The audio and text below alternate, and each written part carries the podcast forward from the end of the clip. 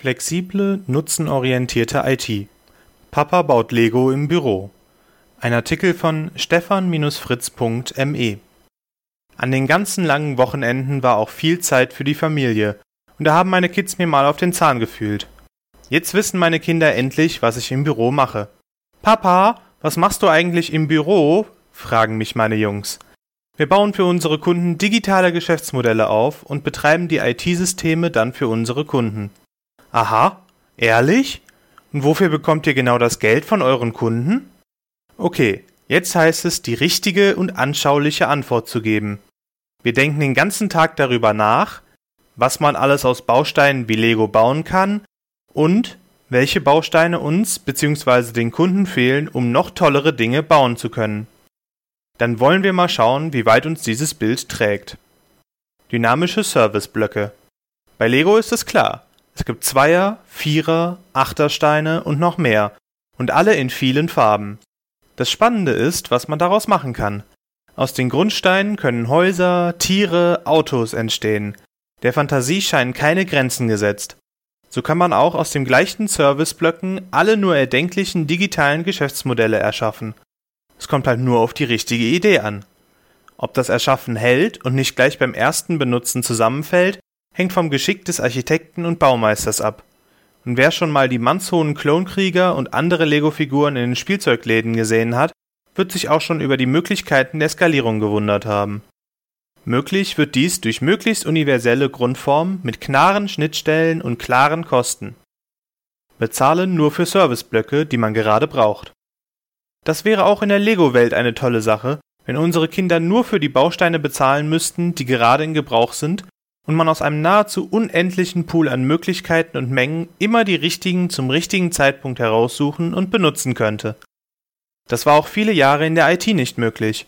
Solange die Bausteine der IT noch Softwarelizenzen, Server, Betriebssysteme und Netzwerk hießen, musste man für jeden Baustein einzeln bezahlen, egal ob man ihn wirklich benutzte oder nicht.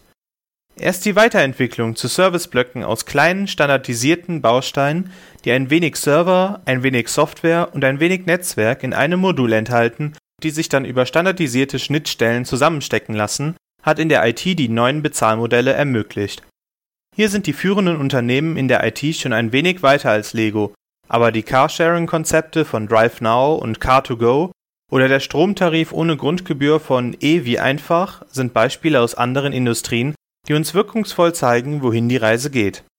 Und dann wirft mein ältester Sohn ein, aus einem Stormtrooper kann man aber doch nur einen Stormtrooper machen. Recht hat er. Und hat damit einen wichtigen Punkt aufgedeckt. Wenn man die Serviceblöcke zu spezialisiert baut, verlieren sie die Universalität der Nutzbarkeit. Ob man für sein digitales Modell Stormtrooper braucht oder nicht, muss jeder selber entscheiden. Wenn Skalierung und Kosten wichtig sind, dann sollte man besser auf Stormtrooper verzichten. Erfinden neuer Superblöcke aus kleineren Blöcken. Wenn man einmal einen Bauplan für ein schickes Auto entworfen hat, dann kann man diesen neuen Service Superblock mit völlig neuen Eigenschaften in Serie gehen lassen. Obwohl sich die Grundbausteine nicht ändern, kann der Superblock in kleinen Bereichen modifiziert und weiterentwickelt werden. Solange sich alle an ein paar Regeln halten, wie zum Beispiel bei Lego die Größenskalierung, kann man auch Baupläne von anderen Kindern übernehmen oder die Baupläne austauschen. Dafür braucht man als Kind nicht nur das Tüfflergehen und Ausdauer, sondern am besten auch kommunikative Fähigkeiten. Oder man tut sich mit seiner Schwester zusammen, die zwar nicht so viel Spaß am Lego-Spielen hat, aber vom Nachbarjungen den super Bauplan für ein tolles neues Raumschiff ausleiht, auf den er unendlich stolz ist. Papa, machst du deshalb immer so viele Telcos? Hm. Auf jeden Fall ist es unsere Überzeugung, dass immer fähigere Superblöcke in der IT in Zukunft nur entstehen können, wenn man sich mit Partnern und auch mit Kunden über Baupläne austauscht und immer weiter an den Optimierungen innerhalb der einzelnen Services tüftelt, möglichst ohne die Schnittstellen zu verändern. Standardisierung und Skalierung hat neue Ziele. Damit schafft man dann noch etwas anderes, was es in der realen Lego-Welt so nicht gibt. Vor zehn Jahren waren die ITler froh, wenn sie im ganzen Unternehmen Standards eingeführt haben – und damit dann der Mengenpreis geringer wurde, hat man das standardisierte Backup ohne Rücksicht auf Verluste auch auf Entwicklungs- und Testmaschinen losgelassen. Das bekommen wir heute in der Welt der Serviceblöcke etwas effizienter hin, weil die Standardisierung kundenübergreifend erfolgen kann und damit die Serviceelemente keine teuren monolithischen Allzweckwerkzeuge mehr sind, sondern preisoptimierte, standardisierte und doch hoch angepasste Serviceblöcke.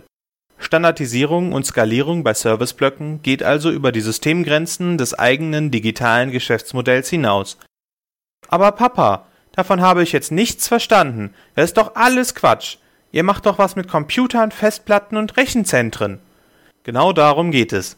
Wie es innen drin funktioniert, das müssen zwar eine Reihe von Kollegen bei Synaix wissen, aber die Menschen, die daraus Lösungen bauen, die müssen das nicht mehr im Detail wissen. Gegenfrage an meine Jungs.